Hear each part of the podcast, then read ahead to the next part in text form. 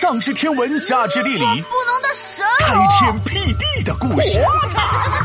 哎，别笑，这就是历史。陈后主只会写诗，不会当皇帝。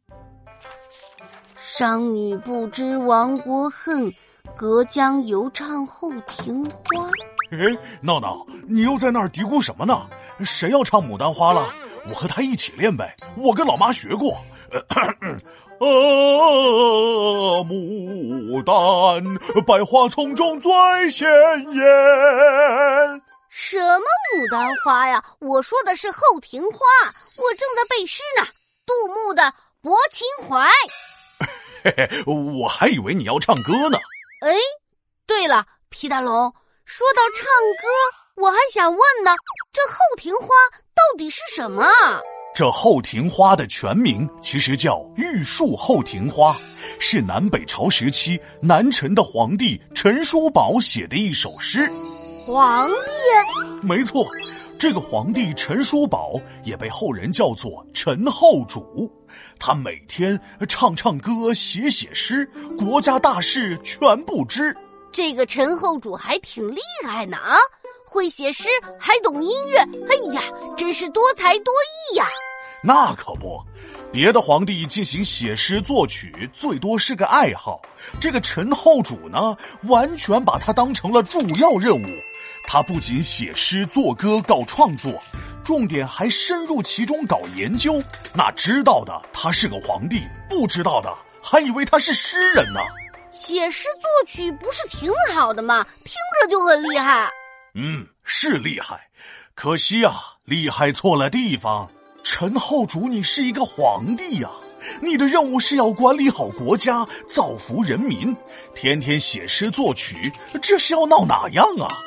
这就像啥来着？呃，厨师天天不做饭，医生不把病来看，本职工作全不干，世界一片大混乱。嗯，听你这么一说，好像是这个道理。本来南陈就相对弱小，再加上陈后主不务正业，不管朝政，南陈就像是泄了气的皮球，越来越没看头。重点是，光有内忧也就算了。南陈还有着非常大的外患，外患，没错。当时先是北边的北周灭了北齐，统一了北方，后来北周的大臣杨坚夺权，建立了隋朝，替代了北周。这个隋文帝杨坚和陈后主一比，根本是一个天上一个地下。杨坚是一心一意的搞建设，国家慢慢有了起色。人民富足，国家强大，接着就想统一天下。那陈后主这个时候在干啥呀？不会还在写诗唱歌吧？嘿嘿，你还真猜对了。这个陈后主呢，天天是什么好玩玩什么，导致国家虚弱，给了杨坚可乘之机。杨坚经过多年的准备后，时机成熟，决定要出兵灭掉南陈。所以双方要开打了吗？这个杨坚多聪明啊，怎么会选择硬碰硬呢？必须要用点小计谋啊！于是，每到南陈要收割粮食的季节，隋朝都要放出话去，要攻打南陈。南陈百姓这个时候，呃，只好放下手中的农活，准备抵抗隋军。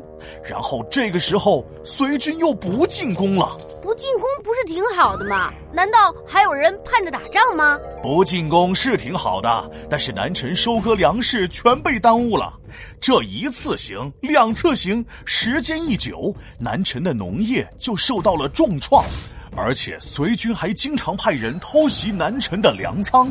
俗话说得好，人是铁，饭是钢，一顿不吃饿得慌。南陈的百姓连肚子都吃不饱了，还怎么打仗啊？于是，最终南陈被隋军攻破，陈后主也被俘虏了。看来当皇帝就要有个当皇帝的样你皮大龙呢，也要有个大人的样子，不要老是跟小孩抢吃的。皮大龙敲黑板，历史原来这么简单。陈后主很错乱，写诗作曲轮着换，不务正业当皇帝，最终下场很难看。